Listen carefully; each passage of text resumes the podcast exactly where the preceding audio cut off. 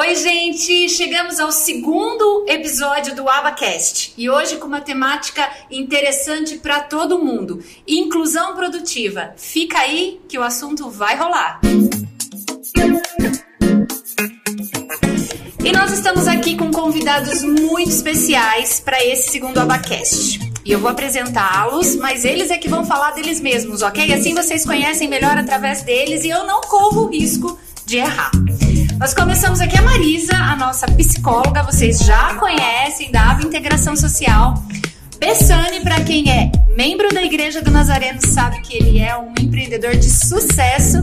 E chegando aqui para nossa discussão, Alex Lavelli, do Sebrae. Então eu vou pedir que cada um fale um pouquinho de si, da sua experiência, e para a gente entrar no assunto e discutir a temática do dia. Vamos lá, começa comigo então.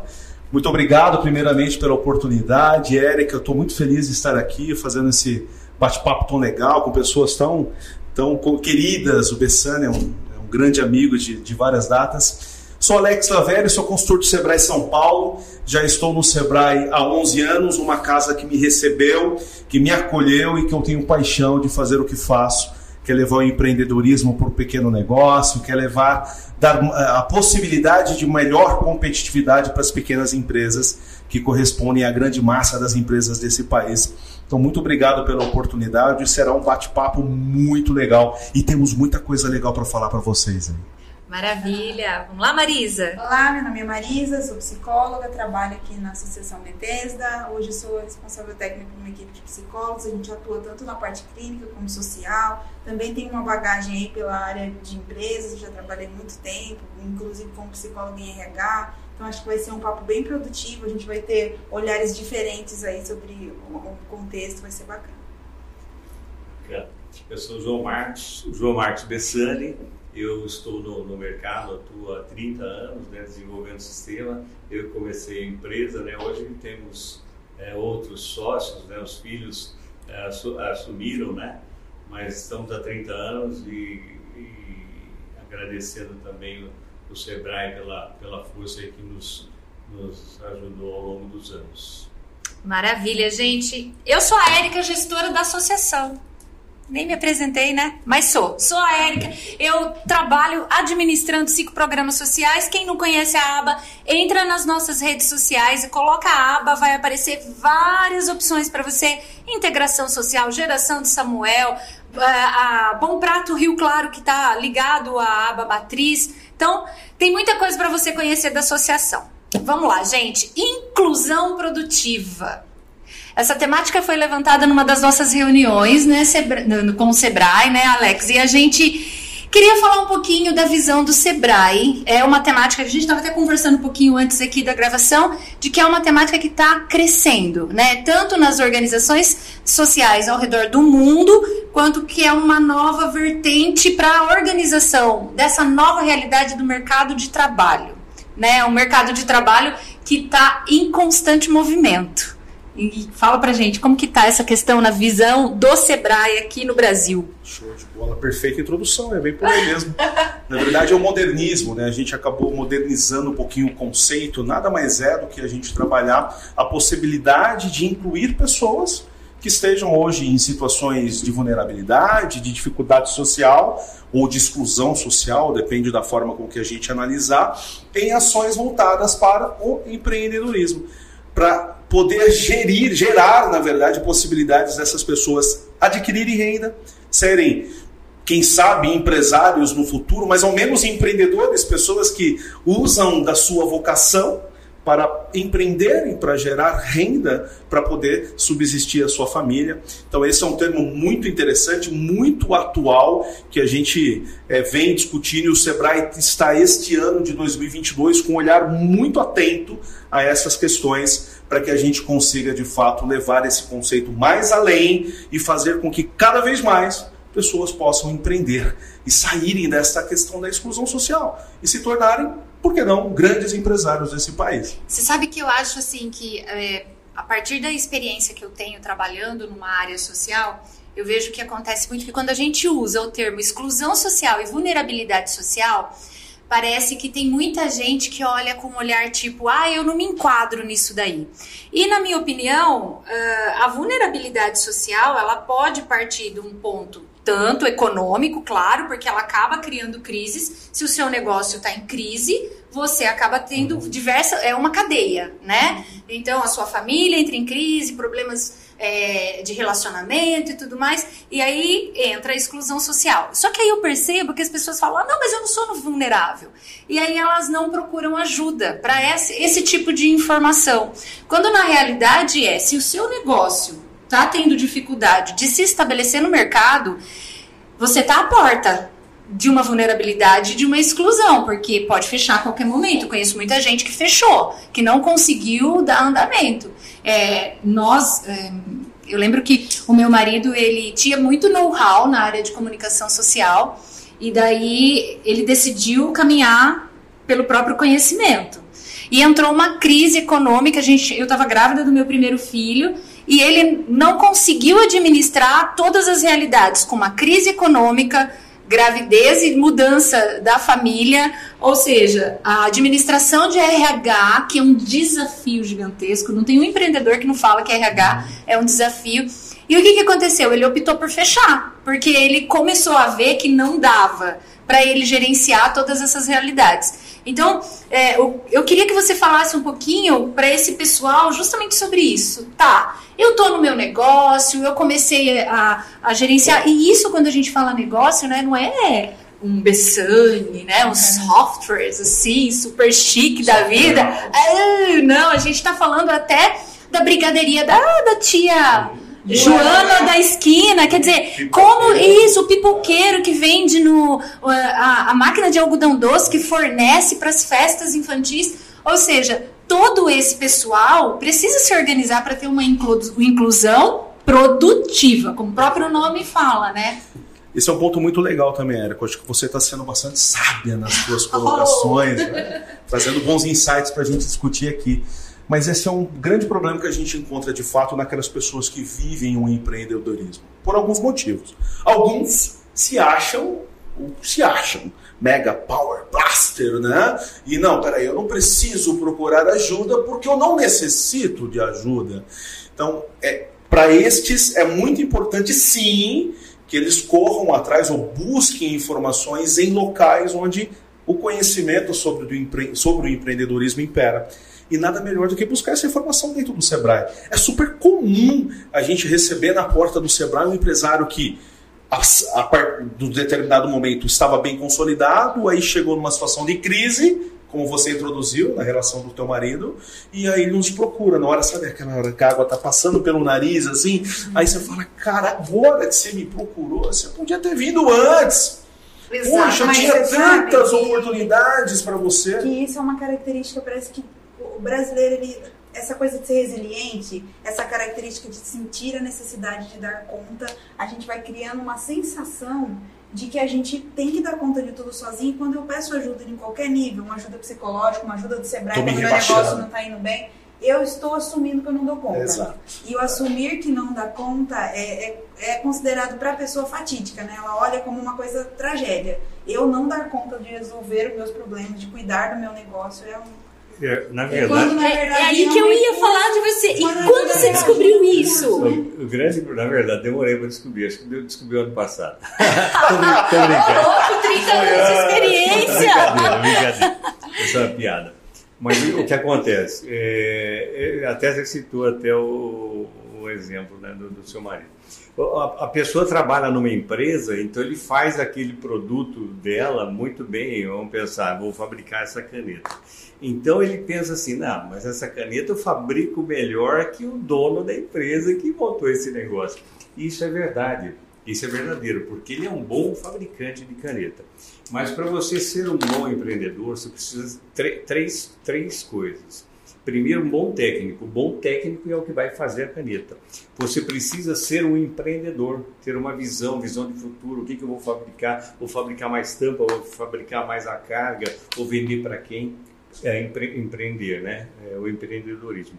E o terceiro é a gestão, é gerenciar. Então você tem que gerenciar. Então, às vezes você vê, pô, mas a, a, o, o Alex do Sebrae pode me falar até melhor, é, que acho que três em cada cinco quebram em dois anos. Eu não lembro a estatística, mas quebram. Por quê? 58% fecham as portas até o terceiro é, ano. Obrigado, é, é bem pontual, né? E, mas o, o Tem os números, né? O motivo é exatamente isso, porque é, é, a pessoa sai e fala, eu sei fazer isso. E de fato é verdadeiro, ele sabe fazer aquilo. Mas ele não tem... É muito a, além, né? Do que só saber ele não fazer. Tem a gestão, não tem a visão integral, a né, gestão do processo e não tem o empreendedorismo. E uma coisa que é muito pior, no, principalmente no brasileiro, ele se recusa a estudar. Você tem que estudar, você tem que aprender. Então é como, como acho que você não lembra o que falou. Não, eu não, eu sei fazer e de fato sabe. E mas ele existe, né? isso, mas ele não sabe, não é um bom gestor e não é um bom empreendedor. Então ele tem que estudar, não é, é estudar na área que ele vai trabalhar. Se é, se é fabricar caneta, você tem que estudar como fazer, pesquisar quem é o melhor fabricante. Exatamente. Não isso. tem como você É, empregar alguém para fazer essa caneta se você não sabe ensiná-lo no processo, né? Exato. Mas isso é extremamente difícil, né? E quando o Bessani traz essa Mas coisa os homens ser brasileiros que se acham assim, meu Deus do céu, sabemos tudo e não podemos É, pedir pedir ajuda. ajuda. Mulher é melhor nesse sentido, a defesa feminina no caso, mas mulher ela tem uma flexibilidade maior em pedir ajuda Tem. do que o Tem. homem. Eu vejo isso pelos homens que eu conheço ao meu redor e as mulheres que são empreendedoras. Elas já chegam e falam: "Ah, que nem eu sou publicitária. A gente Nossa, busca mais parcerias, né? como que eu vou divulgar? Você me dá uma ideia? E aí, você, ó, me ajuda com isso. Começa aquela discussão de rodinha feminina, né? O clube da Lulu. Os homens não, então eu manjo, né? Eles Então- ficam quase que numa disputa de quem sabe mais, né? É, e Quando não é- pode, ó, não tá dando certo pra mim. O que que você fez, né? Chega assim, ó, Bessani, então, pra, pra eu chegar pro Bessani, eu sendo o homem, entre aspas, falou, ó, Bessani, eu tô um fracasso. Como que você fez pra dar certo? Isso daí mexe no orgulho, no E orgulho, você né? Aí isso tem se tornado um grande problema até em grandes organizações, né? Eu venho de empresas que, que são grandes e o problema é que a maioria dos gestores dessas empresas, gestores que eu falo, quem tem um cargo de liderança, de encarregar, faz gestão de equipes, são homens. E aí surge essa dificuldade de desenvolvimento interno. Então, muitas empresas também alcançam um alto patamar, mas depois estagnam. Porque elas não conseguem evoluir. Por quê? Tem gestores engessados que não conseguem levantar problemas, que não conseguem trazer para a diretoria, ó, eu acho que isso poderia ser melhorado, porque reproduz aquele sistema sem necessidade de melhoria, como se a empresa tivesse chegado no alto patamar e não precisasse melhorar mais. E aí a gente vem na noção de continuidade, né? De Essa é uma questão contínuo. bem comportamental, né, né, gente? Eu acho que pensando em pessoas, você é da área da psicologia, você sabe muito melhor que eu, mas competência é o conjunto de três importantes coisas que a gente precisa buscar esse desenvolvimento. Primeiro é o grau de conhecimento que eu adquiro. E aqui independe de onde você busca esta fonte, onde você vai beber dessa fonte do conhecimento. Mas conhecimento por si só não é nada se eu não tiver habilidades. Então, eu preciso ser técnico também, de poder colocar aquele conhecimento que eu adquiri, independente da fonte, em prática. E o terceiro, que na minha opinião é o mais importante, atitude. É o querer. Então, nós estamos falando do saber, do saber fazer e do querer fazer. Empreendedorismo é isso. É eu buscar conhecimento, eu colocar em prática, mas o mais importante, ter o desejo, a vontade, o anseio de fazer, de fazer acontecer, de pôr a mão na massa. E até essa atitude traz o- a, a questão de não desistir facilmente, de saber quan- é, ser assertivo, né? Quando eu devo tomar determinada atitude, quando eu não devo tomar, quando eu devo ser mais rígido, quando eu devo ser mais flexível. E aí procurar, por exemplo, o Sebrae. Estou com ajuda. Um exemplo. Tô falando do Sebrae, mas pode ser qualquer outra instituição. A aba, por exemplo. Dependendo da, da necessidade. A vulnerabilidade, muito bem colocado pela Érica, não é o fato do cara ser pobre rico. Não é não é isso que a gente está falando aqui. É mais sim ter essa, essa talvez, é, É humildade. de quanto, é, é ele ter a noção do quanto ele está diante de um risco. Perfeito, né? perfeito. A autoconsciência do que é um dos está comportamentos empreendedores que a gente defende muito forte dentro do próprio Sebrae. O, o, o Roman, que é filho do, do João, ele participou do Empretec, que é um curso que desenvolve comportamentos empreendedores em pessoas, e um dos dez que a gente mais trabalha dentro desse, desse seminário é correr riscos calculados. E buscar informações. Talvez um segundo para a gente trazer à tona aqui. Então, peraí, eu preciso, para ser empreendedor, correr atrás de informações. E aqui, de novo, independente da fonte. Mas eu tenho que estar afim de fazer isso acontecer. Exatamente, falta capacitação, né?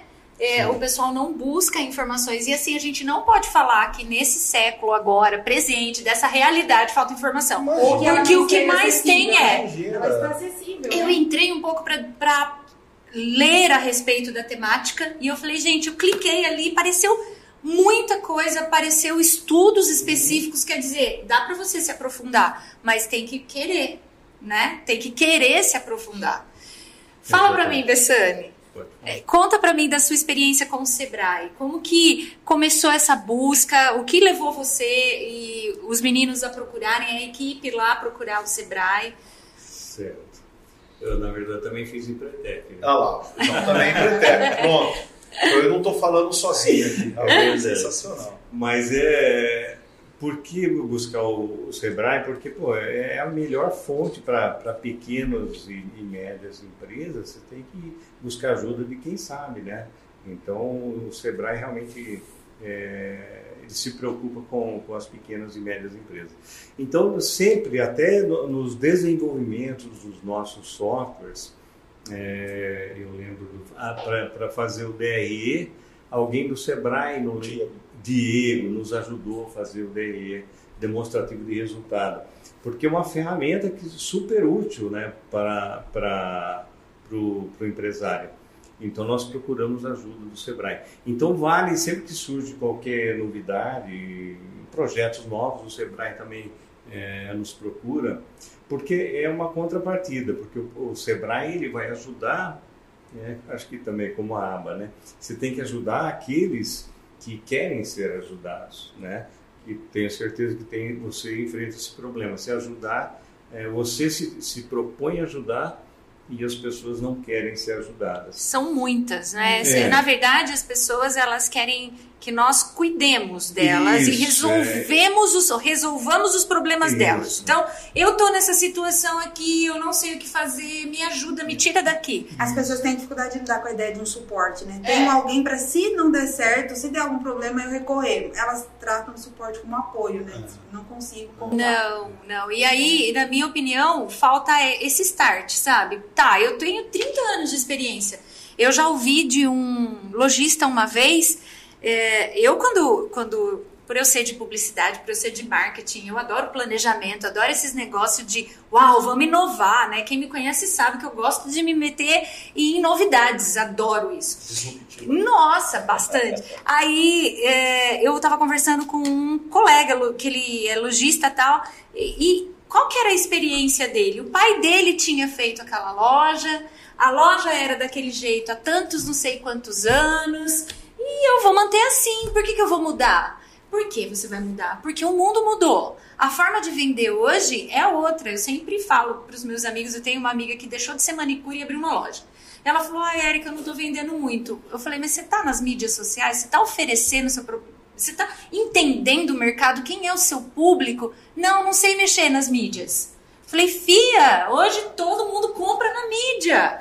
Todo mundo compra, mesmo que ela não compre com dinheiro, ela, compre com, ela compra com a vontade de. Assim que eu tiver uma oportunidade, eu vou ali comprar dela. Mas falta, exatamente, falta o quê? Capacitação. Se eu sei que mídia digital hoje é o boom que faz o meu negócio ser conhecido e eu preciso fazer ser conhecido, eu vou me capacitar ou então preparar alguém que se capacite na minha equipe para poder divulgar, para poder colocar para frente. Eu percebo muito comportamentalmente que as mídias sociais elas são dividem em dois públicos. Quem gosta muito, se envolve muito, faz um uso é, é, extraordinário disso.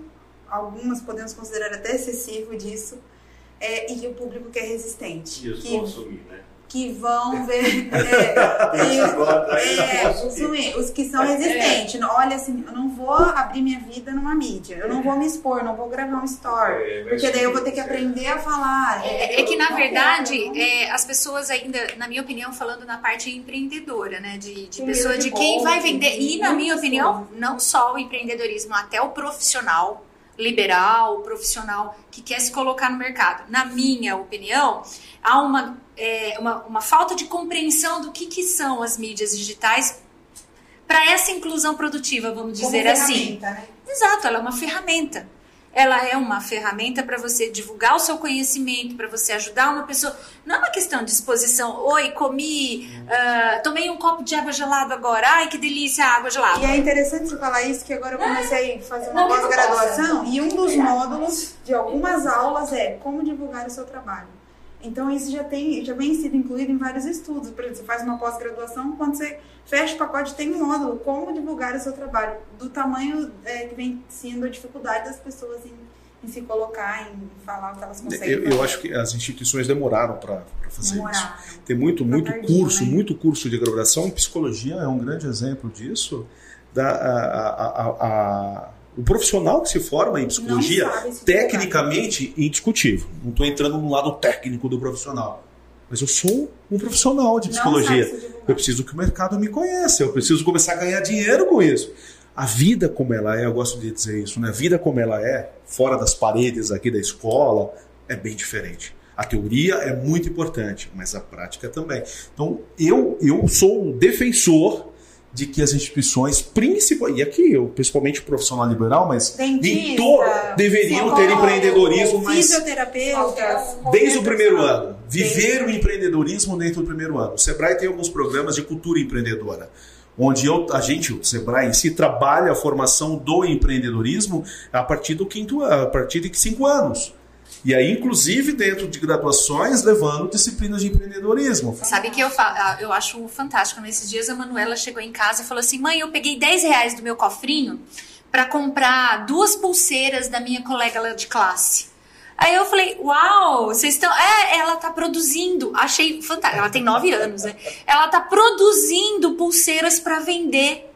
Eu, uau! Que legal! Eu achei assim. Sensacional. Né? Eu, eu achei. Um olhar empreendedor para uma fantástico. coisa fazia, né? E ela vendeu várias, viu? As amiguinhas todas compraram. Compraram por camaradagem, compraram porque acharam legal. Compraram porque todo mundo estava Porque todo mundo estava comprando, né, psico? Né? Muito, muito assim. Então, uh, o que eu vejo é que nessa questão, quando a gente fala, tá, falta capacitação, mas falta experiência é, dentro de, é, do ambiente de estudo. Né? Ninguém. É, são poucas instituições de ensino que chegam e falam essa, essa temática. Em pós-graduações. Em graduação, eu desconheço. Não é como. Essa coisa de, de instrução. Ou depende muito da instituição, é. da forma com que a instituição pensa é a formação do seu aluno. Exato. Por exemplo, tem uma metodologia que eu gosto muito, principalmente na área de humanas, sociais, para trabalhar muito, que é o PBL, que é o Problem Based Learning, é o aprendizado baseado em problemas.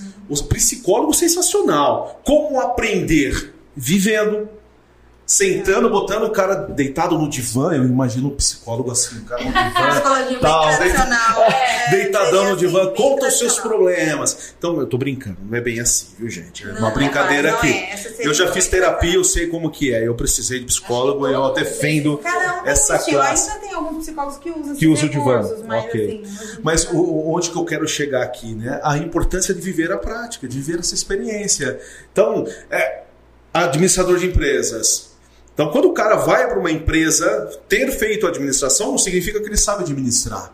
E a hora que ele encontra aquela realidade, fala para onde que eu vou, que caminho que eu sigo. Se ele trabalha o PBL dentro da formação dele e vive experiências práticas, mesmo que simuladas, a probabilidade dele ir para o mercado e experimentar de uma forma melhor do que o outro é grande. E essa Desculpa. E essa questão da gente experimentar o problema traz, tra traz pra gente um olhar sobre a, potenciais mercadológicos. A gente consegue identificar nichos. Por exemplo, dentro da psicologia, eu consigo identificar qual é o nicho de trabalho que é um, uma potência e que não tem tantos profissionais trabalhando. O Bessani consegue identificar dentro do, da programação de softwares qual que é o nicho de empresa que tem uma necessidade específica e que ainda não tem ninguém trabalhando. Uhum. Então eu acho que essa visão de problema vai trazendo para gente essa visão também de construção de, de, do que ainda não foi feito.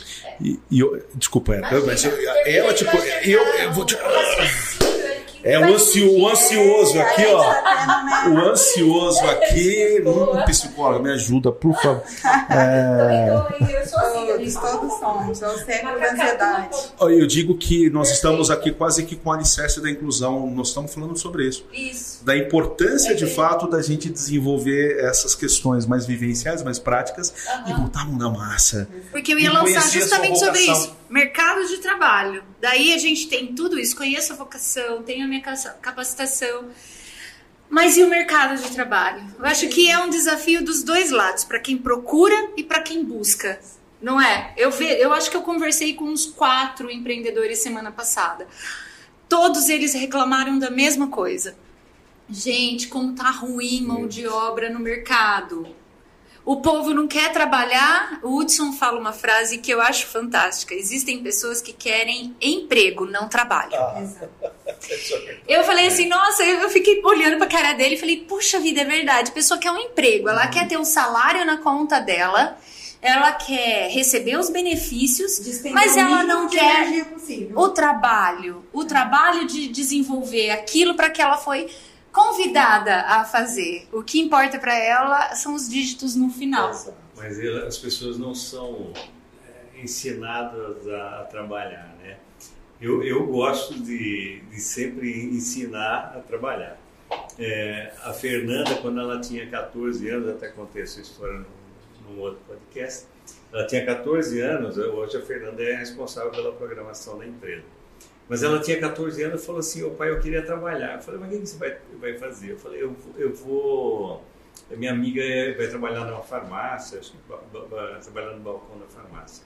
Falar, legal, então você vai trabalhar para mim. Você vai trabalhar duas horas por dia e o seu trabalho vai ser estudar esse livro. Deu um livro dessa grossura, chamava A Bíblia do Delphi, dessa grossura, e duas fitas de, é, acho que VHS, Acho que é VHS. Na época VHS, é, VHS, exatamente, duas fitas é. de vídeo. Então eu falei, esse vai ser seu trabalho, duas horas por dia você vai estudar isso aqui. E, e, e esse foi o trabalho dela. E ela começou fazendo, começou, aí uma vez eu, passou o tempinho, falei assim, ô Fê, peguei, olha, era uma empresa grande, eu tenho, claro, peguei um sistema, um novo cliente, falou, que legal, um novo, novo cliente, eu falei, só que você que vai fazer o, o sistema. E joguei na mão dela. Desafio? E é um desafio, exatamente. Porque qual é o grande problema? As pessoas não aprendem a trabalhar. As pessoas vão indo para o mercado de trabalho com 30, 32 anos e chega lá e já quer ser gerente. Porque elas só são ensinadas realmente a estudar. Não, você precisa estudar, você precisa estudar.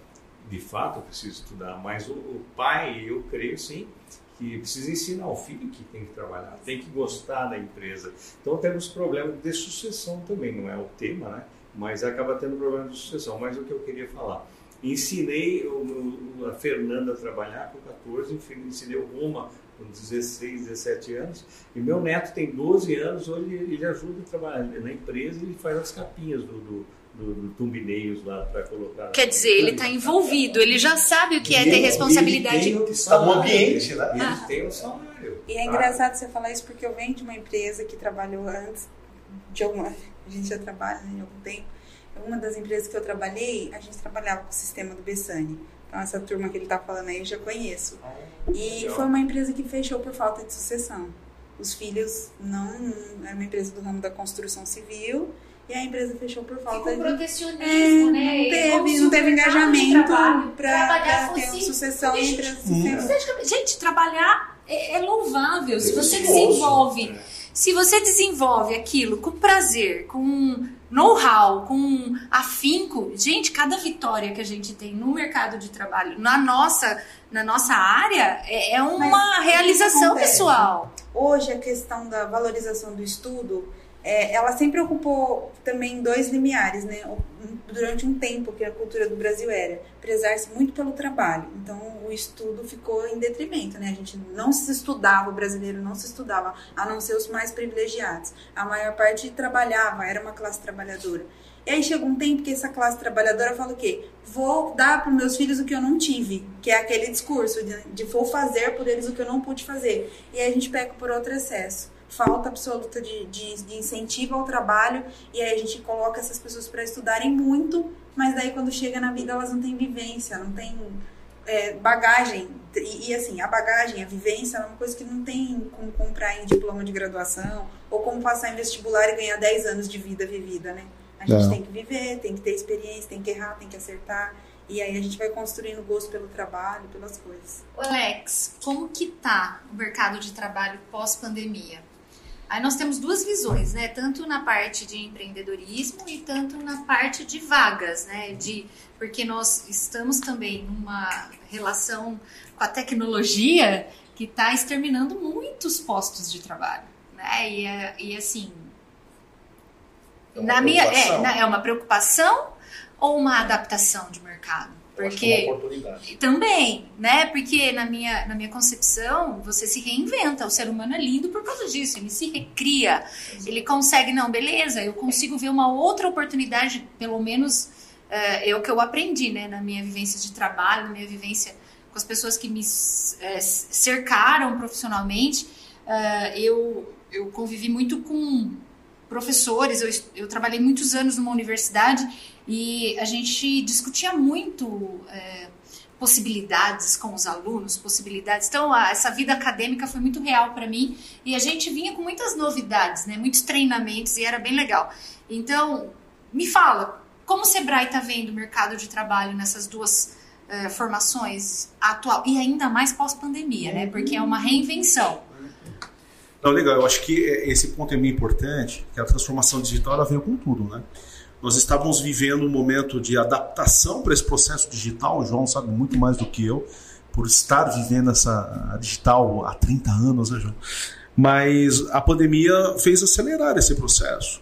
Aquilo que imaginávamos que fosse acontecer em 2025 foi abruptamente é, trazido para 2021, 2020. E o bacana é que foi em todos os anos, E- né? Em todos os segmentos. E aqui, independente de qual.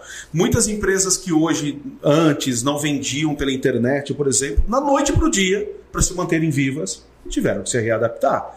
E muitos estão, inclusive, muito melhor hoje pela internet ou pelo digital, que seja, do que no físico, como era no passado.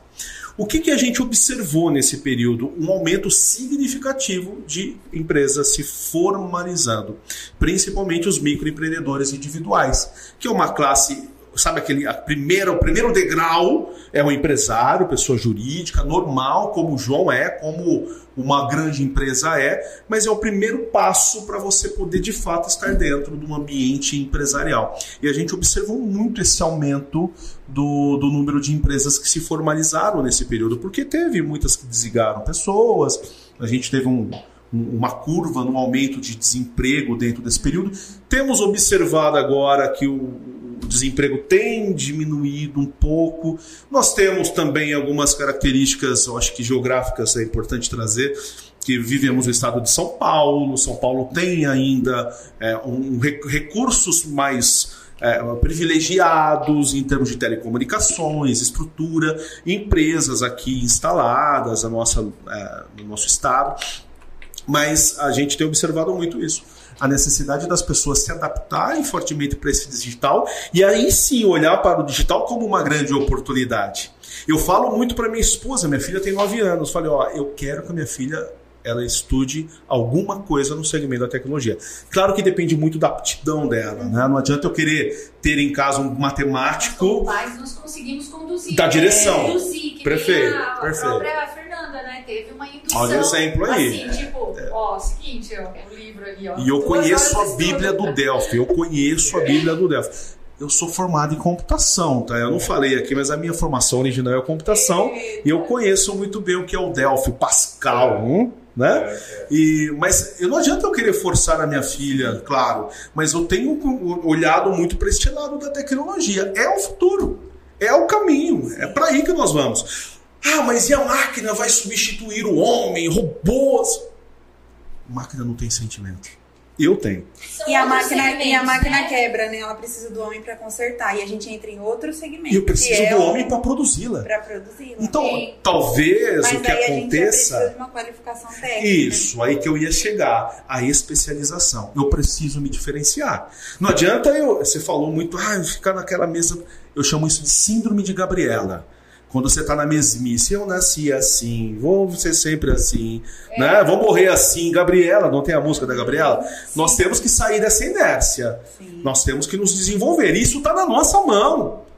Movimento. Aqui, ó. Aqui, ó. Do Eu, eu estudo o que eu quiser em qualquer local do mundo a hora que eu quiser pelo celular. Tá aqui, eu faço o curso que eu quero. Então, basta a gente querer. Eu acho que, ah, voltando na questão do chá, conhecimento, habilidade e atitude, marca isso. Conhecimento, habilidade e atitude. Conhecimento é o saber, habilidade é o saber fazer, mas você tem que ter atitude. Você tem que correr atrás. Eu acho que é o grande desafio é esse. Fazer com que as pessoas sejam mais atitudinais.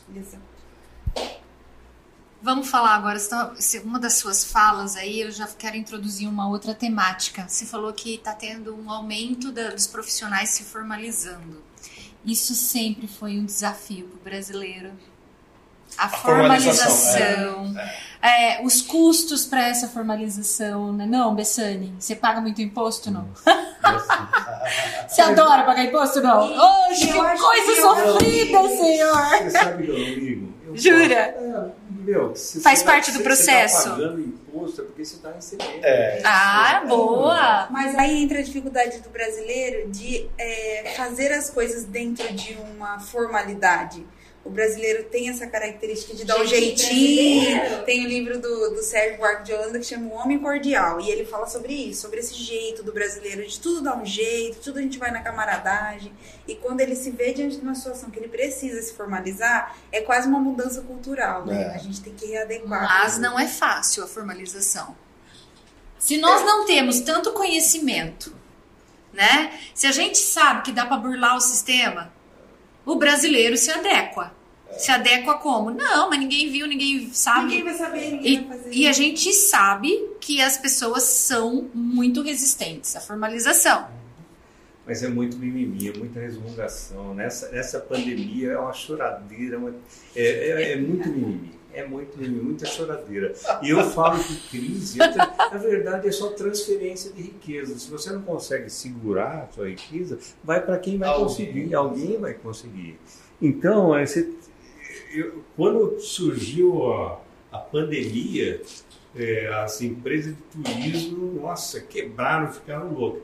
Eu não, não- é, a- não vou falar o nome da empresa, mas ofereceu uma passagem sete dias para Orlando por 999 reais com estadia, com estadia, com estadia, é, por sete dias.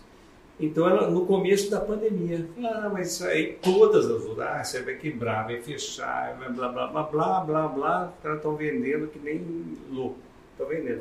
Então, é, é, você, tem que entender para onde está indo o mercado e você, você tem que adaptar. Mas tiveram que se adaptar, né, né, né? É, claro. Muito importante essa tua fala.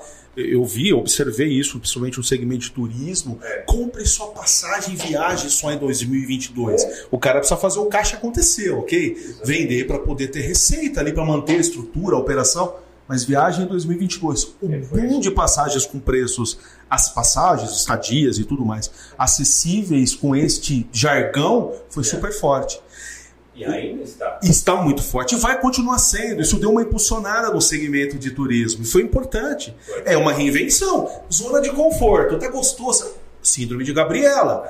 Ah, eu sempre fiz assim, cara, chacoalha. Crise é oportunidade. A gente tem que enxergar a crise como oportunidade. Talvez não uma crise como essa que a gente está vivendo, uma crise sanitária, pelo amor de Deus, né? Por falta de cuidados sanitários. Que- Exatamente, porque tem muita gente que morreu, muitas famílias que perderam entes, mas olhar para a crise como sendo um berço de oportunidades. Muitas coisas aparecem a partir da crise. Só que, para eu viver a crise, eu preciso estar preparado. E é isso que eu falo para o empresário. Cara, você tem que viver preparado o tempo todo, porque se vier uma crise, vai vir outra. Vai vir outra. E vai vir outra. Você tem que estar preparado. Eu acho que o- a pandemia ela foi, eu cons- considero assim, refletindo sobre o comportamento em si. A pandemia ela traz um tom de crise mais ameaçadora porque a gente não viveu nada parecido. Com mortes, A, a né? última parecida foi a, a gripe espanhola, mas assim, a, a- o Covid ele foi uma coisa realmente assustadora. Para essa geração foi uma coisa totalmente nova, assustadora e desconhecida. E na era da informação, né? Então, quando a gente fala em desconhecido e em crise, é, é como se a gente tiver- tirasse as pessoas do, do eixo gravitacional delas e falasse para ela: pronto, agora você vai ter que É. começar do zero. Então, o que muitas vezes impede esse olhar para a crise como uma oportunidade de desenvolver é medo, ansiedade, depressão, tristeza e a saúde mental das pessoas que ficam muito prejudicadas nesse período muito prejudicadas. É, que a mídia digital ela tem o segundo lado, né? O lado sombrio de conseguir afundar. É, a autoestima, de conseguir olhar as que notícias. está vendendo horrores enquanto eu não consegui vender duas passagens. Aí, em vez de olhar isso, nossa, que legal que ele está fazendo, vou pensar em algo parecido para potencializar meu negócio, é tipo, eu sou tão ruim que eu não consigo nem vender passagem. Entra aquela primeira discussão que a gente teve, a questão de que nós não conseguimos pedir ajuda. Porque eu vou ter que abrir uma fraqueza, uma fragilidade, talvez um fracasso meu. Então eu vou ter que abrir algo que eu não quero. Eu não quero que ninguém saiba que não deu certo. Então eu me fecho. Eu não vou chegar pro Bessani e pedir ajuda, né? Eu vou tentar por mim mesmo. Se eu não conseguir, é porque eu não consegui. Foi o mundo foi ruim pra mim. Às Na maioria das vezes, viu, né? Érica? É que São também a gente poucos. vive também a questão da competitividade de mercado, né? Aí a gente Claro. transita entre dois lados, que a maioria que nem pede ajuda e os que pedem e também recebem portas que não, não. É meu jeito, eu, eu desenvolvi isso, não vou compartilhar. Mas Infelizmente, o, ainda o- tem esse o pessoal está enxergando uma- um outro lado hoje, que é o lado do, do- da- de você ser é, mais é, doador. E é uma, uma coisa que as próprias empresas estão Incentivando. enxergando isso, que você tem que ter um propósito, né? não é só o dinheiro, não é só pelo dinheiro. Então, quando você enxerga o propósito, é muito legal, é muito legal. O próprio tal, a gente estava falando do BNI e qual que é a filo- grande filosofia do BNI é givers gain, gain. Você dar para receber. E é o que a, que a gente falou do jeitinho brasileiro. O jeitinho brasileiro é só receber. Né? E a gente tem que aprender, a- a- seguindo as palavras do mestre dos mestres, Jesus Cristo, que fala que é melhor dar do que receber. E só que isso é, é, é- é um negócio maluco. Quando na matemática humana, se eu tenho cinco, eu dou dois, eu fico com três. Mas na, na matemática de Deus é, é diferente. Eu dou e fico com mais. Não faz Multiplica, né? sentido. Não faz sentido. Como, como é o caso do, Como tudo que envolve ele, né? Fora da lógica. Exatamente. Do- do- Jesus divide o pão e o peixe e fica com um monte e sobra. É que na verdade, Bessani, eu, assim, Mas fazendo um adendo à nossa discussão, mas já não entrando para a parte da espiritualidade, eu vejo o que, que acontece muito com o pessoal. A, a distorção da palavra prosperidade. Então, hoje, ser próspero para mim é ter, não é mais ser. No ser, e eu, e eu não falo esse negócio de ser, daí nós voltando, nós, nós é, voltando o nosso olhar para a mídia digital, o ser importante na mídia digital, ter muitos seguidores, ter muitos likes. Não, eu estou falando no ser, no ser humano. O que fruto esse ser humano está produzindo? E os legado, é, né? é, eu, a minha avó partiu há pouco tempo e é, um legado que ela deixou era uma mulher bem-humorada, extremamente positiva, cheia de fé, forte nas suas concepções, forte na sua, na sua caminhada. Ou seja, e ela não era uma pessoa rica, nunca teve um carro. Meu avô faleceu, ele não quis, ele andava de bicicleta, cidade Ao pequena também. Ela era muito rica, É. não tinha dinheiro. Exato. Exato, é o que eu falo. E aquela, outra aquela forma de frase, né? A pessoa era não, A não. prosperidade é ter, e não é só ter pra É. mim, é ter o suficiente pra eu mostrar que eu tenho. Isso. Né? Então esse Hoje termo de quando a gente olha isso. o que é ser uma pessoa próspera, uma pessoa próspera ela tem a- além dos recursos onde ela divide, onde ela consome, onde há um movimento na vida dela, ela também é uma pessoa realizada, É. é uma pessoa paciente, é uma pessoa que aí a gente entra na parte bíblica que produz frutos. É. Frutos da onde? Frutos do Espírito, É. né? Então, é, essa, essa concepção aí de de prosperidade, de riqueza, de que é só meu, jeitinho brasileiro, eu vou ganhar, eu vou ganhar, vou ganhar. Isso empobrece. Empobrece. empobrece. Eu sempre, eu sempre quando eu entro em discussões políticas, assim, eu geralmente não gosto de entrar em discussões políticas uh, fora de casa. Porque dentro de casa, as pessoas, hoje com tanto fake uh, e tanto haters, você fala qualquer coisa, você é metralhado e você tem que ter muita estrutura para sobreviver para isso, né? E eu não tô afim. Hoje não é, é uma é, que, que eu passo. É. Assim. Quando eu falo da discussão política, eu sempre falo sobre isso. Poxa, se nós conseguíssemos trabalhar uma inclusão produtiva, tanto na visão público-privada, tendo uma noção que se eu melhorar a qualidade de vida daquele assentamento, daquela comunidade, daquela família, isso é, é uma como que eu posso dizer? É, é uma roda. É, isso, isso é uma Melhorar coisa. o ecossistema. É, é uma. É uma é, sei, a palavra fugiu agora, gente. Eita, mas cíclico, tipo assim. Talvez? Cíclico. Tipo assim, eu melhorei a Marisa, a Marisa tá ótima, ela vai melhorar o Bessani. Hum. Lembra aquelas coisas, aquelas redes? Eu esqueci o termo, mas quando um faz aquela corrente. Corrente do bem. Isso, tipo uma corrente do bem. Quer dizer, quando eu tô bem e eu melhoro a vida de outro alguém, esse outro alguém, claro, né? A gente tá falando de uma pessoa que foi impactada, nós estamos falando no mundo de Bob.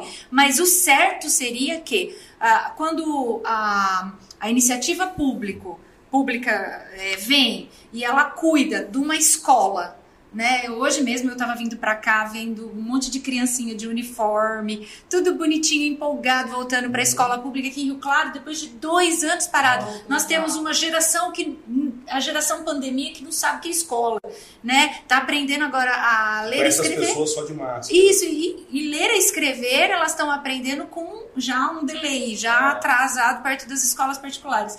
E eu vi a empolgação de algumas crianças e eu falei assim, meu Deus, abençoa essas crianças, porque elas estão indo indo para a escola para ganhar o conhecimento. Quer dizer, são professores. Quer dizer, um precisa entender a, o, o, a responsabilidade que ele tem, né, para que o mundo seja próspero. Próspero de não só de dinheiro, mas de ações. Claro, gente, a gente não pode ser romântico e falar que dinheiro não é bom. Poxa, é bom pra caramba, mas não é tudo. Dinheiro é só uma, é só uma ferramenta de troca. A gente fala disso com responsabilidade é social, tudo. né, Erika? Se Isso. cada um tiver essa concepção de realidade e, e, assim, e a noção concreta do quanto pode impactar o social, a gente consegue produzir boas coisas. É, agora, um, compartilhar com vocês uma situação. É, minha família, nós todos estudamos em escola pública e a minha irmã mais nova, ano passado, aluna de escola pública durante toda a vida, passou em segundo lugar para medicina na UFSCar. Ela, tá fazendo, ela faz medicina na UFSCar. E aí foi muito legal o movimento, porque quando ela passou, quando ela estava com 15 anos, ela passou na ETEC, né, no Armando Bahia. E quando ela passou, os professores da escola foram orgulhosíssimos, que ela passou também em vigésimo lugar. E aí, quando ela passa na, na faculdade, todos os outros professores comentam na rede social, ah, e é a sensação de responsabilidade social. Do quanto o professor de escola pública, que tem que ser resiliente pra caramba para trabalhar num contexto difícil, Impactou consegue impactar numa ah. educação de uma aluna que estudou do pré até o terceiro ano no público. Em ensino público e passa em segundo lugar numa faculdade federal, para um curso como medicina, que é um curso de elite, concorreu com, com gente que estudou em grandes escolas. Então, assim, é, é sobre isso, né? Enquanto a gente, em cada nível de trabalho e de relação, pode produzir boas coisas. E, e cai bem nessa questão da prosperidade empresarial também. Acho que a gente entramos. É, eu ia. Eu estou inventando uma moda aqui. Isso, não, mas pensa, o Bessani falou, poxa, eu não ligo de pagar imposto. Pensa, se eu estou pagando imposto, é sinal de que eu estou faturando mais. Se eu faturo mais, é sinal de que eu estou impactando mais pessoas com a minha solução, consequentemente, o meu cliente eh, melhora, a minha equipe melhora, eu consigo pagar o salário, eu consigo. Porque um funcionário seu pode ter três pessoas em casa. Quer dizer, você tem 20 funcionários na tua empresa, você pode ter tá impactando diretamente 80 pessoas, 60 pessoas, fora o teu cliente final. Quer dizer, a prosperidade dentro do ambiente é, empresarial, olha que legal. Isso, isso que eu falei de, de gosto de pagar imposto, é, é, é um negócio. Ah, isso é hipocrisia, não é hipocrisia. Porque você vê cara resmungando porque é que, que, ele, que ele tem que pagar imposto. É, essa, essa maldita. Quanto mais você amaldiçoa qualquer coisa, mais é. a coisa vem para você. É o poder da palavra, é né? O poder da palavra. Eu- Não, mas eu tô falando que eu mudei. Antigamente eu resmungava de ter que comprar um remédio e tal. Mas hoje eu não compro remédio risado. Não que eu gosto de tomar remédio, mas, meu, eu tô tendo dinheiro para comprar. Então, meu, não muda nada. É aquela Vai coisa, né? Sofre de pagar a conta, Vai mas graças a. Deus você tem o Então, mas- recurso para pagar essa conta. Mas é, Né? você tem que ficar feliz, né? Ficar feliz por poder falar, puxa vida, graças a Deus que eu consegui comprar isso, eu consegui pagar imposto. O imposto está ajudando outras pessoas. Para falar, ah, mas está sendo mal utilizado, o problema não é meu. O problema é votar certo. Vota certo é o que você pode fazer, né? melhora o seu voto. Mas você tem que pagar, você está você tá vivendo aqui no país. Eu acho que a gente não pode transferir responsabilidade, É né? isso, ah, é eu não isso. vou pagar porque ali não É vai utilizar é corretamente. mimimi, não. É choradeira, Para. mimimi. A responsabilidade é sua. Partiu dali pra frente é do outro. Então, assim, claro, a gente tem uma consciência de que há problemas, mas, gente, o que não seria dos serviços públicos, o que, o que não seria das pessoas mais vulneráveis se não fosse alguns Oh. serviços públicos? Se fosse uma realidade americana aqui, de plano de saúde, né? Hoje, assim, a maioria das pessoas que não conseguem mais manter vai tudo pro SUS.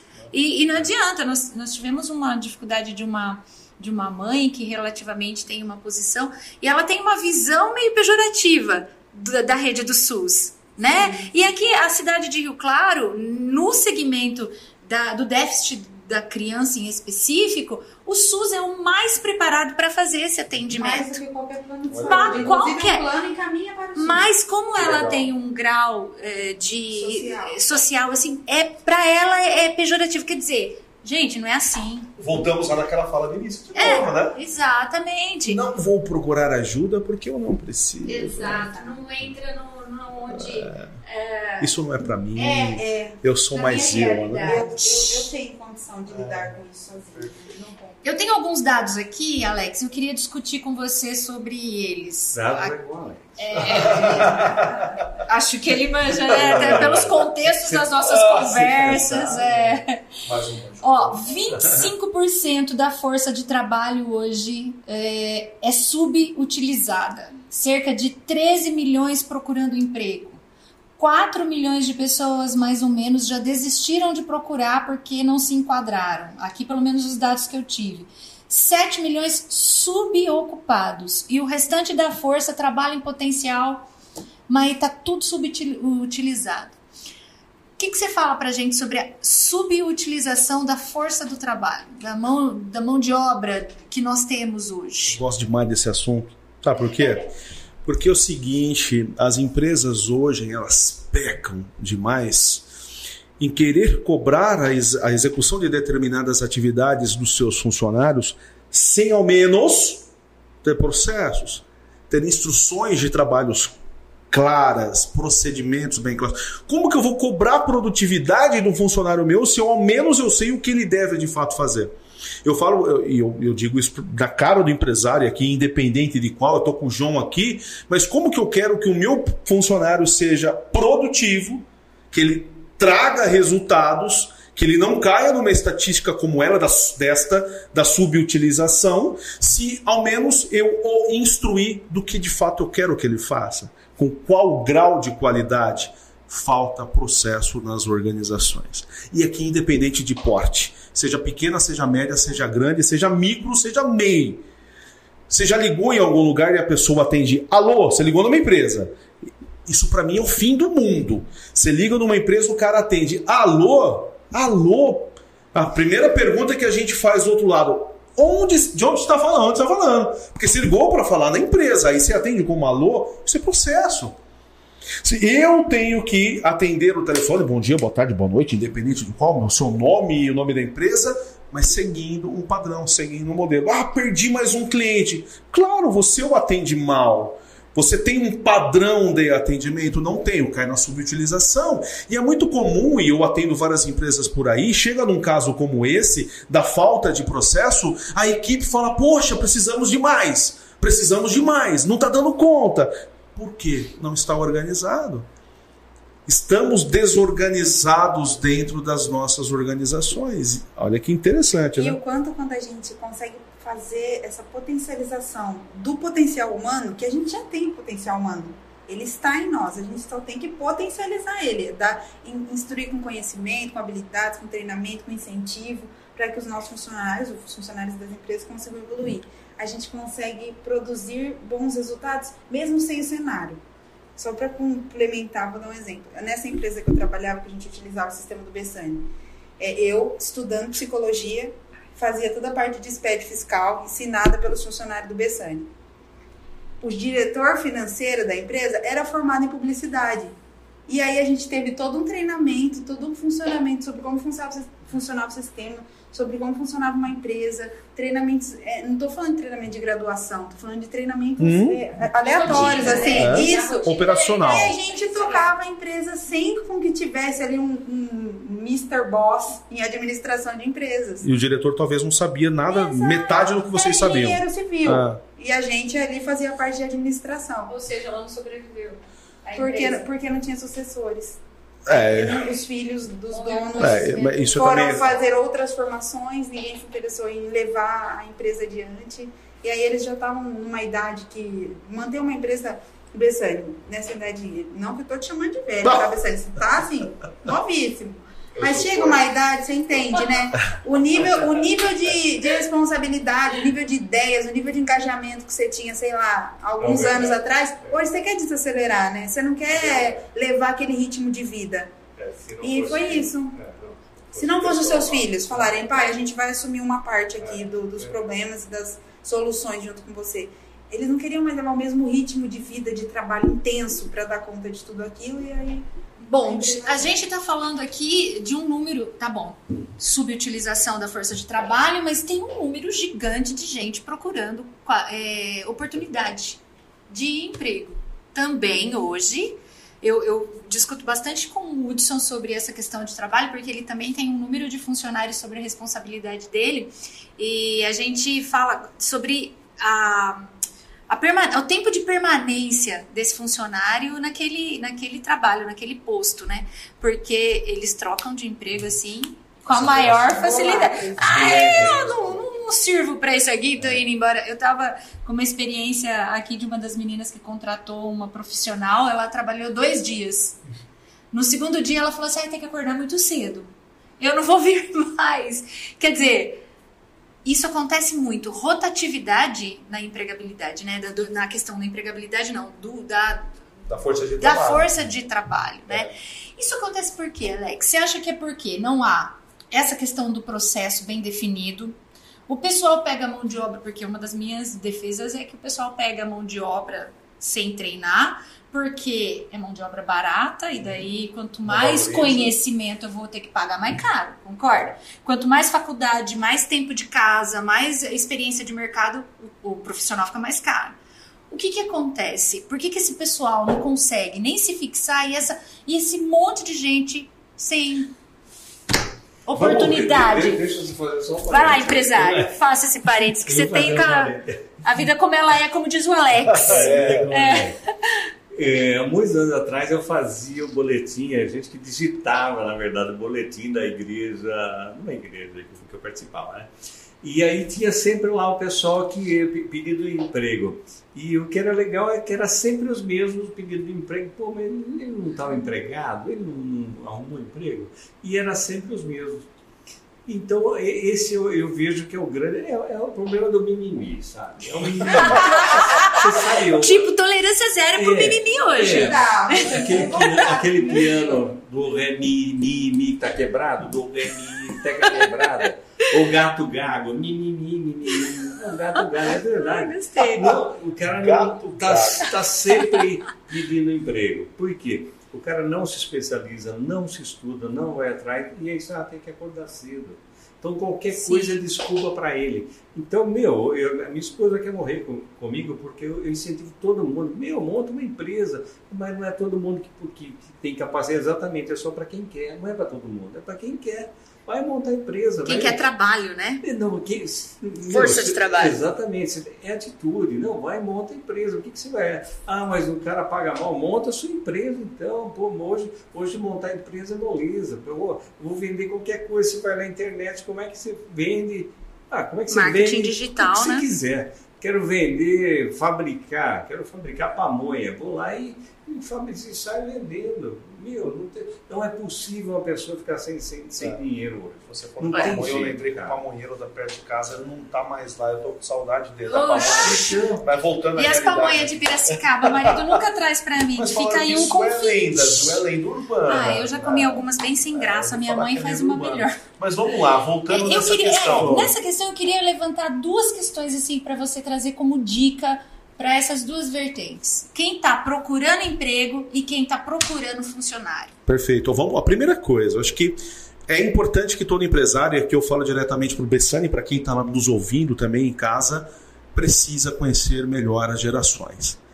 Nós temos, a psicóloga está aqui, ela sabe melhor do que eu sobre isso o baby boomer está na minha frente aqui o baby boomer, mas nós temos gerações X, gerações Y. Fala um pouquinho sobre gerações... isso. Eu acho que é legal o pessoal conhecer essa rapidinho pra gente, dar uma explanada essas gerações, baby boomer, geração Y, geração X, porque o pessoal discute muito isso, mas o pessoal não, não sabe qualificar. Isso daí é uma classificação que foi dada principalmente a questão comportamental dos profissionais da sua idade, a sua experiência dentro do mercado. E aí criou-se essas nomenclaturas a partir das características humanas versus o ambiente que esse cara está inserido. Então tem alguma relação relacionada. Eu não vou saber de, de cabeça, Você com decor. De cabeça, não, decor? também não sou uma estudiosa dessas gerações, mas. Meu irmão. Nossa, o Enéas manja, hein? Ele chega pra mim, é porque tal pessoa tá na geração, não sei o que, você é da geração tal, tem... eu fico olhando assim pra ele. É, é relacionado a culturais, comportamentais, Cara, mercadológicos, identificações mercadológicas. Ah, esse turnover alto, você pode ver, geração mais atual. Essa molecada que é. não quer ficar muito presa àquele ambiente. Eu digo molecada, você vem com o da molecada. Eu sou um jovem senhor. É, mas a geração. Vamos entrar em discussão de idade, gente. É, eu, eu tô dentro da onda do Bessão. Um jovem senhor também, Bessano, pai. É, mas é muito importante que o empresário conheça essa questão das gerações.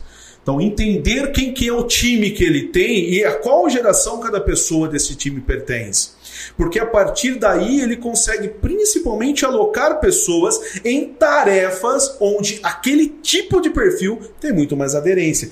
E é uma grande falha das empresas. Eu ponho a Marisa, por exemplo, para trabalhar num local que ela não tem nenhuma habilidade e ela não gosta de fazer aquilo. Eu deixo, faço com que a Marisa deixe, deixe de ser íntegra e siga a integralidade. E, e você, um mais ou menos, meia boca, fazendo um tapa-buraco ali. Você sabe como é que chama o grupo de pessoas que cuida disso dentro de uma empresa? Gestão de pessoas.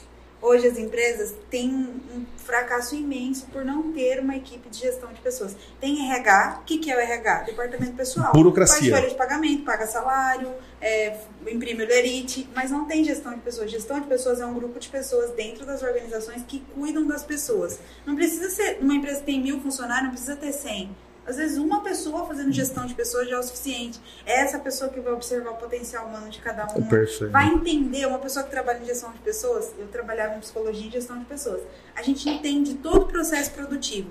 Conhece mesmo, por exemplo, se tratando de uma fábrica, conhece o que cada pessoa faz dentro da fábrica. Como que eu conheço? Eu vou lá na fábrica, eu olho. E aí, eu, quando vai ter o processo desde a entrevista, eu converso e vejo se as pessoas têm as características comportamentais, físicas, se ela, por exemplo, se, eu, se ela vai trabalhar no setor que ela precisa ser mais concentrada, então na entrevista eu tenho que observar se a pessoa é mais concentrada. Perfeitamente. Se eu vou fazer uma movimentação interna, eu tenho que observar quem da equipe é mais concentrado para eu estar colocando naquele lugar. E, e é, empresas que não têm essas pessoas que fazem esse gerenciamento de pessoas, não tem tempo hum. para conhecer os funcionários, para conhecer os processos, é. para ver quem se encaixa melhor. Em Quer lidar com pessoas, gosta de gente. Isso eu digo sempre. Tem que gostar de gente. Ah, mas é difícil lidar. É difícil, você é difícil, eu sou difícil. Eu sou chato, amanhã o Palmeiras joga uma e meia. Não sei o resultado da partida depois da uma e meia, mas se der o Palmeiras perder, eu vou ficar triste. Eu sou a pessoa. Né? Agora voltando para a realidade Érica, séria. Você convida mais corintiano. é, por favor, por favor, Moçada, precisamos conhecer melhor as pessoas e alocá-las nos lugares em que elas terão melhores desempenhos. Isso é time de alta performance.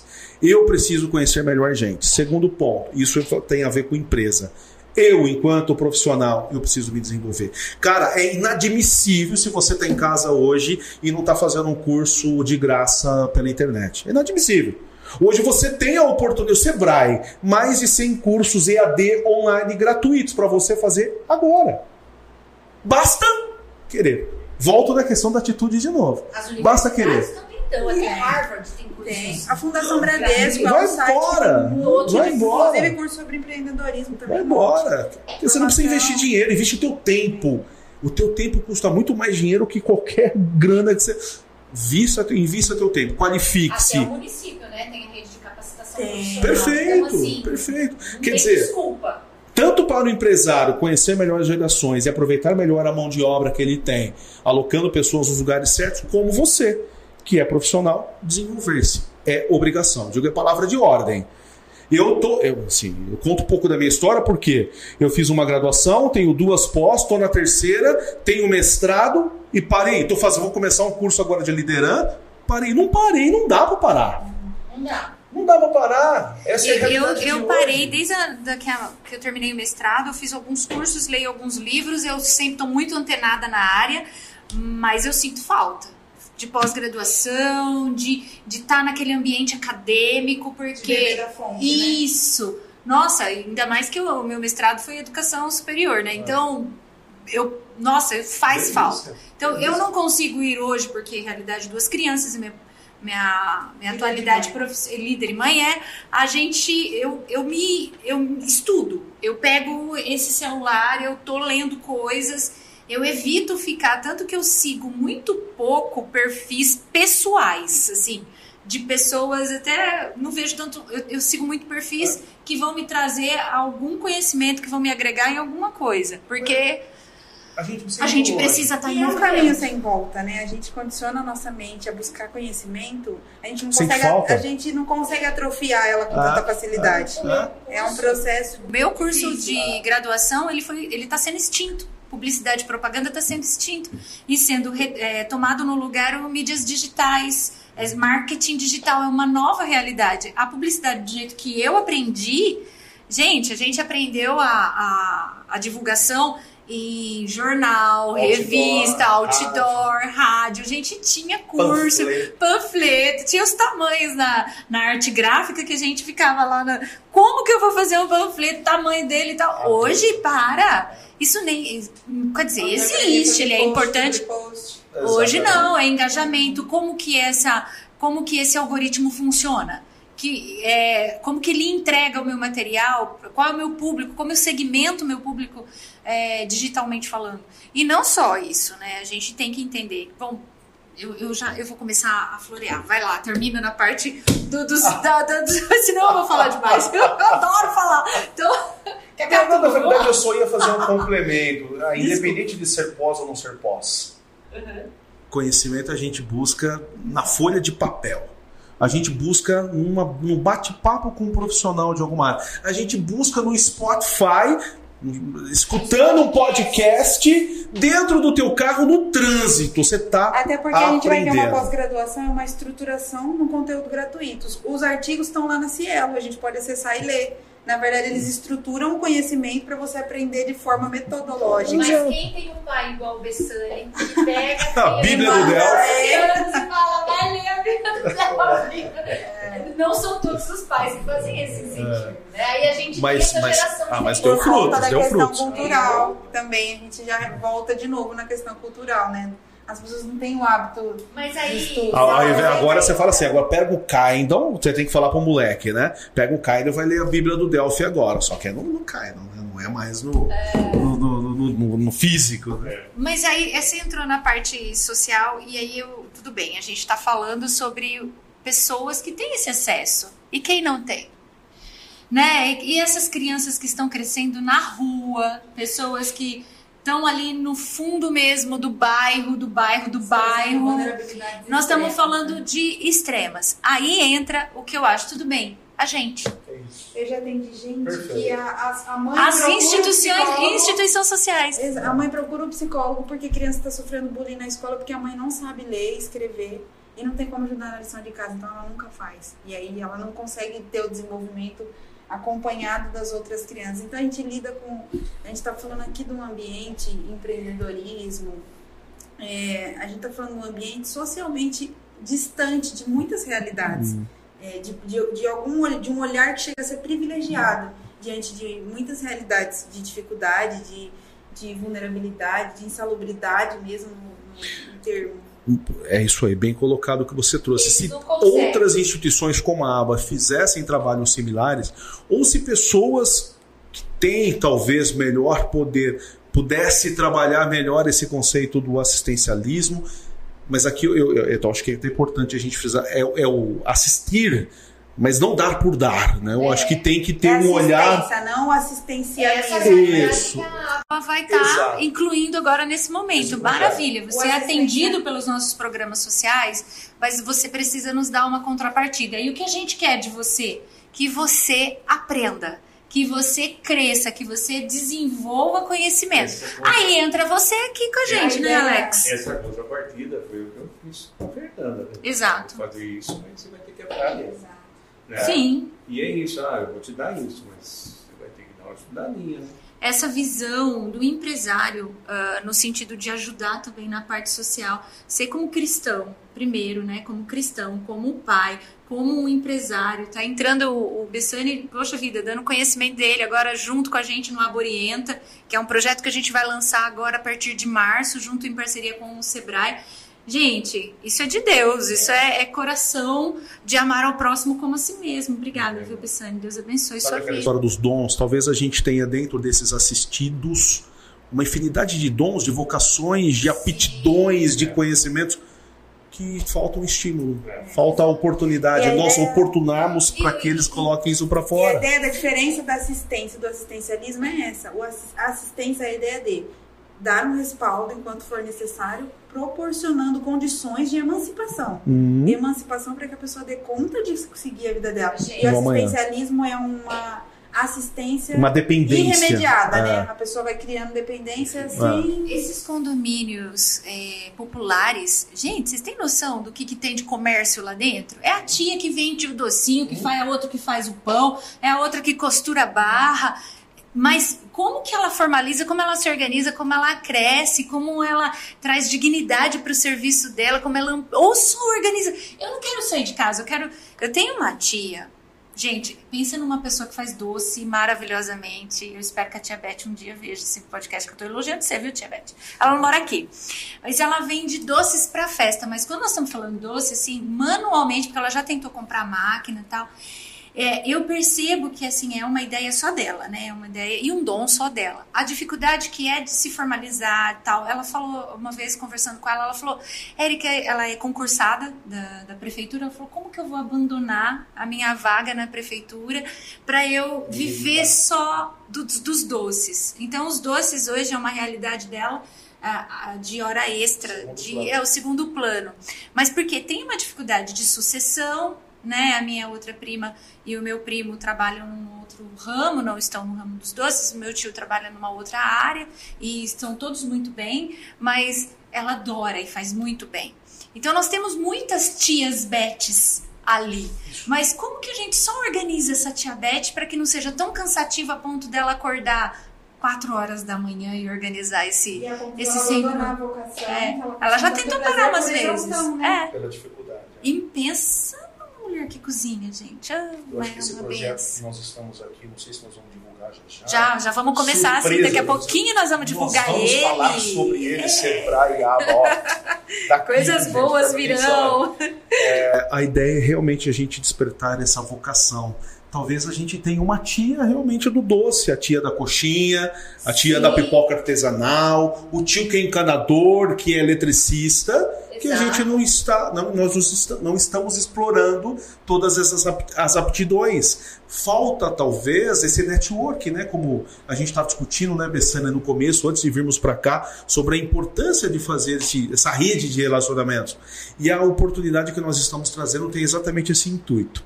Né? Manter esse lado da ajuda, mas uma ajuda trabalhando uma vocação para que você empreenda, para que você consiga é, aproveitar desta oportunidade e ter um emprego, ter renda e fazer dinheiro e ser feliz. É, e ter a, possibilidade de você formando a sua renda, abençoar outros também, porque eu acho que, é, como a gente falou lá, é uma corrente, um estando bem, o outro está bem. Eu vejo muito problema familiar por causa de desemprego, né? Quantas famílias se desestruturam ou porque é exato. Então a gente a gente precisa trabalhar essa realidade, né? De organizar essas duas vertentes. Aí entra o ABA Orienta, que eu acho que a gente pode discutir um pouquinho sobre isso. É, é, no apanhado geral, a gente falou bastante sobre empreendedorismo, empregabilidade, mercado de trabalho. Fica aí uma coisa para a gente aprender mais sobre as gerações, que eu também preciso me situar, ou chamar o Enéas para a gente discutir sobre é. isso. Mas o Aborienta é um projeto que já uh, estava em andamento quando uh, há uns anos atrás e ele deu uma estagnada. Ele começou, na verdade, trabalhando com vagas de empresa, uma psicóloga trabalhava aqui orientando sobre vagas, fazendo algumas entrevistas, direcionando algum, algumas pessoas. E nós estamos retomando ele hoje junto com o Ministério de Homens, na liderança do pastor João, sobre o cuidado do Enéas do Bessani, acho que são vocês dois, né, que estão uhum. nesse, nessa empreitada. E aí eles trouxeram o Alex aqui pra gente, pra gente desenvolver algumas ações em conjunto. Qual o objetivo da associação com isso?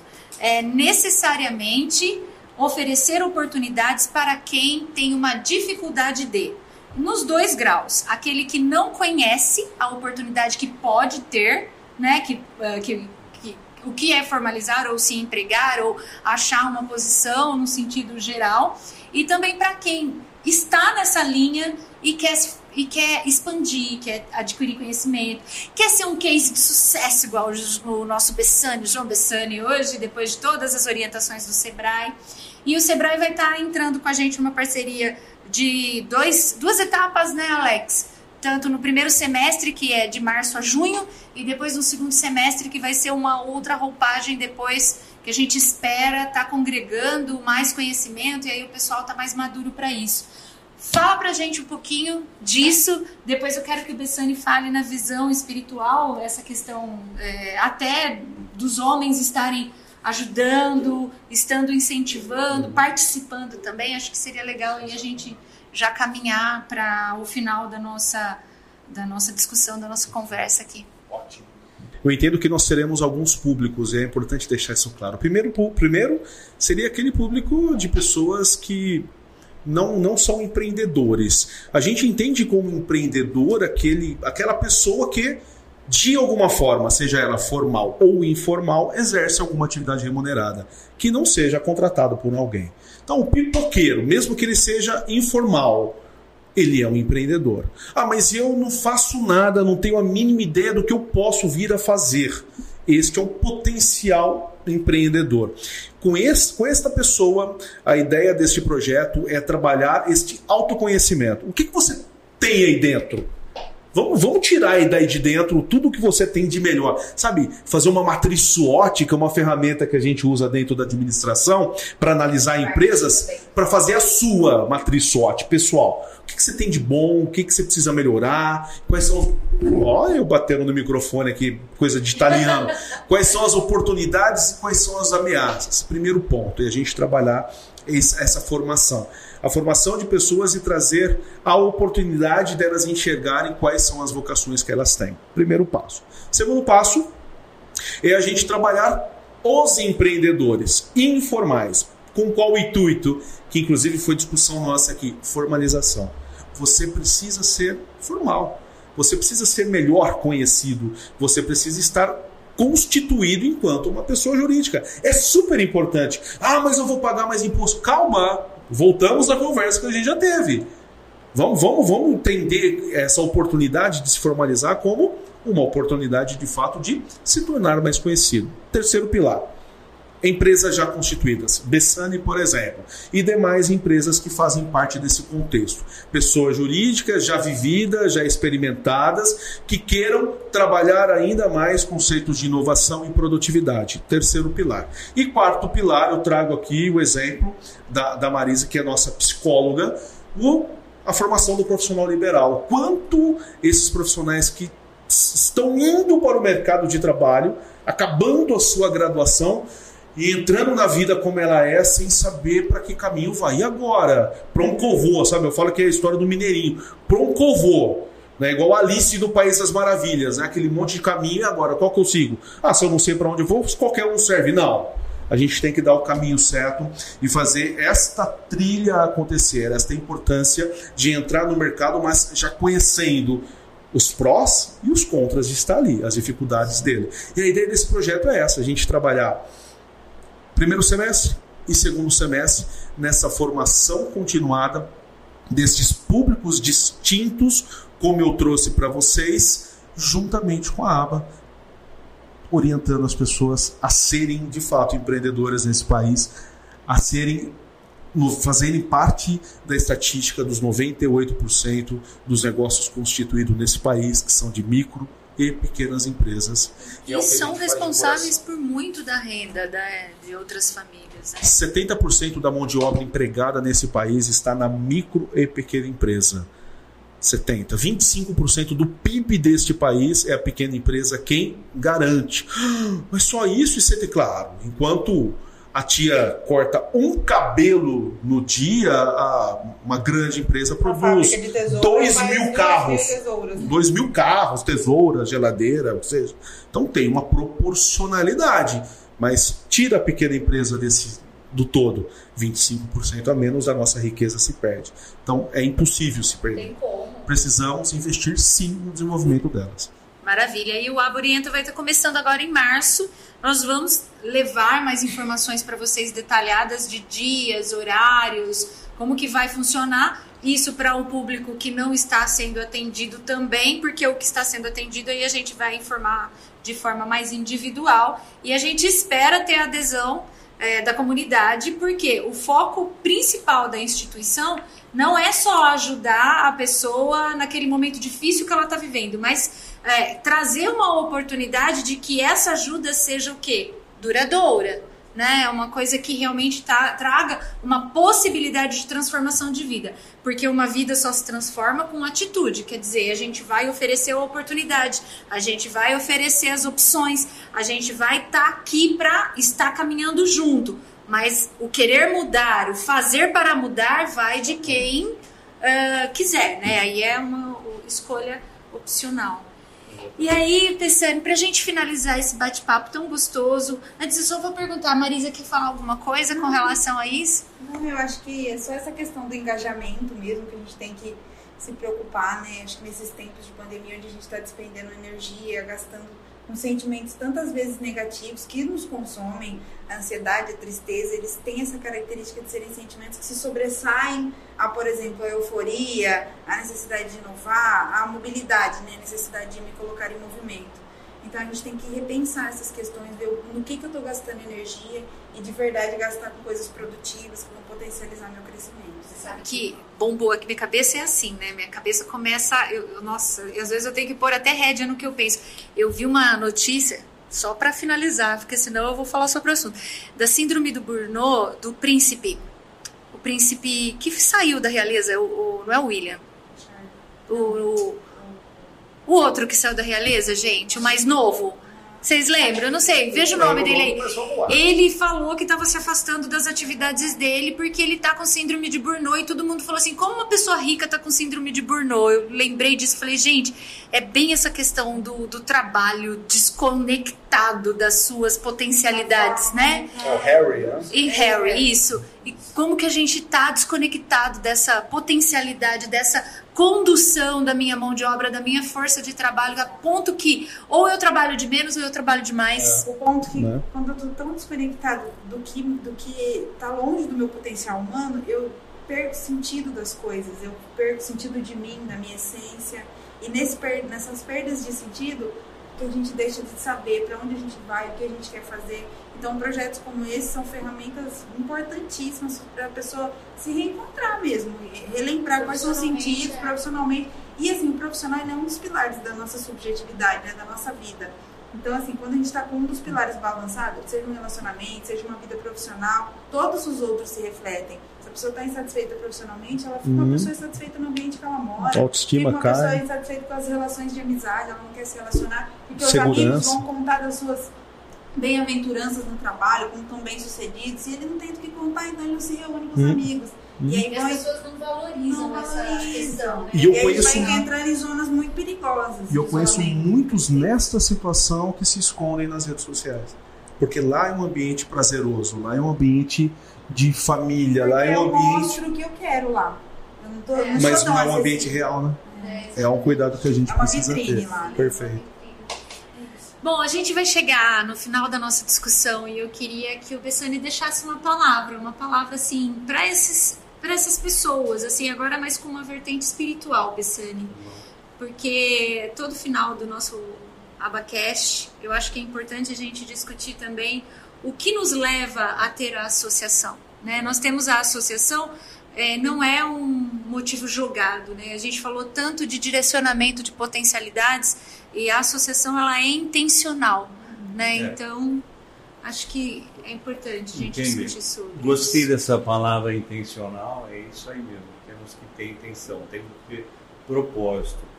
Então, você eh, lembrando, relembrando as palavras do apóstolo Paulo, que vai, que vai parafrasear Jesus Cristo quando ele fala que é melhor dar do que receber.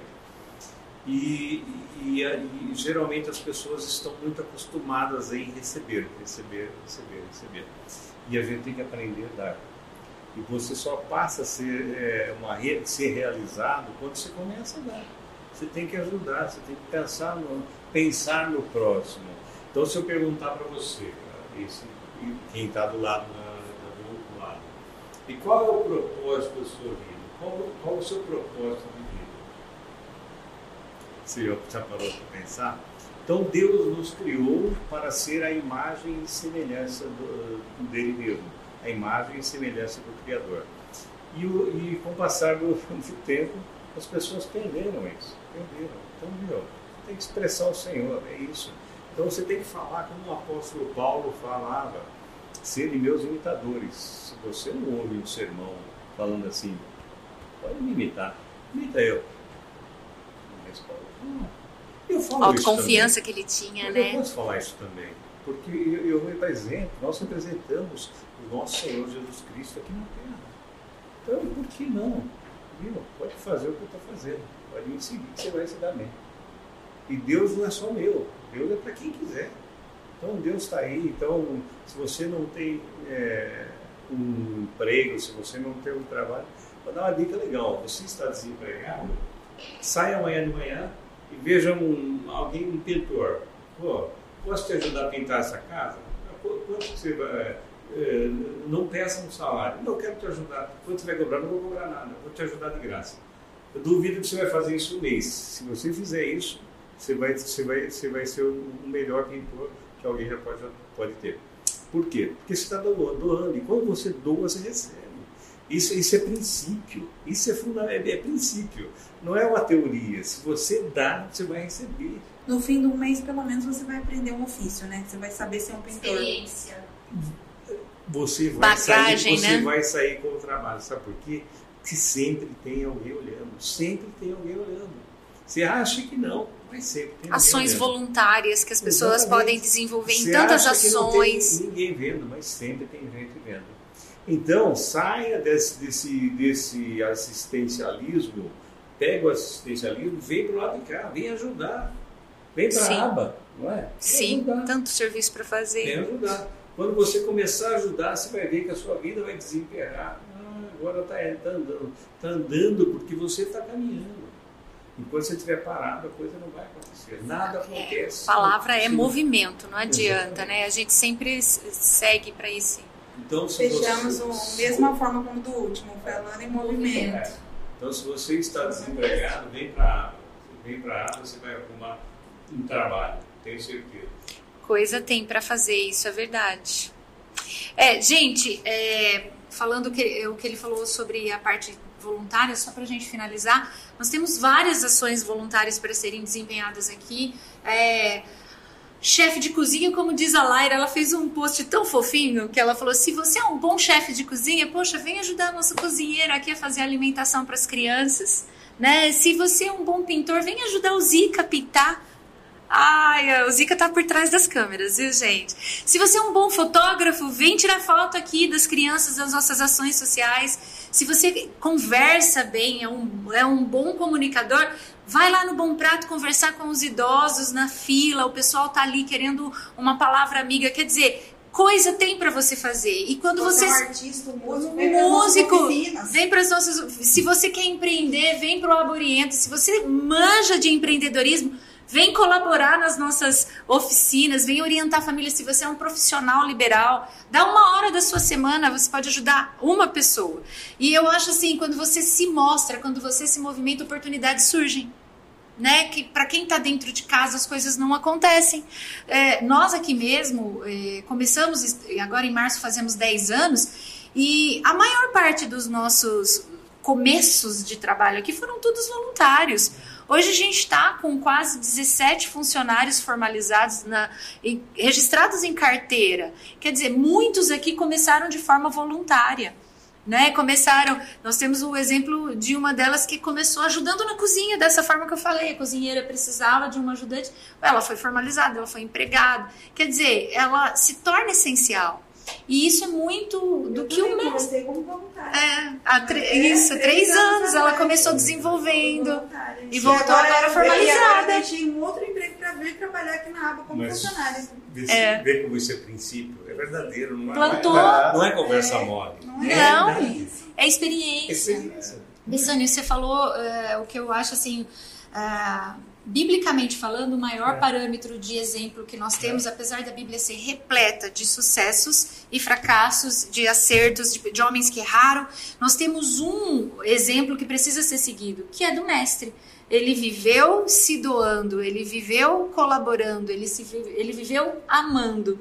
Né? Então, é, esse princípio da semeadura, ela é extremamente essencial e foi ele que nos deixou. Né? Que nós possamos então aprender a semear na vida das pessoas, que essa seja uma nova realidade muito positiva, Alex, para nós, uh, para o Sebrae estar tá chegando aqui com a aba, desenvolvendo projetos de tanta, de tanta expectativa na vida de tantas pessoas que é na área profissional, com a colaboração do Bessani, do Enéas, do Pastor João, dos homens que já têm uma experiência bem legal e, e outros profissionais de sucesso que nós temos aqui na instituição na Igreja do Nazaré, no Central de Rio Claro, que é a nossa mantenedora. A gente agradece sempre demais a todos os membros da igreja, porque a aba só existe por causa que os membros acreditam na Igreja do Nazaré. Então é óbvio que alguém teve a ideia de formalizar.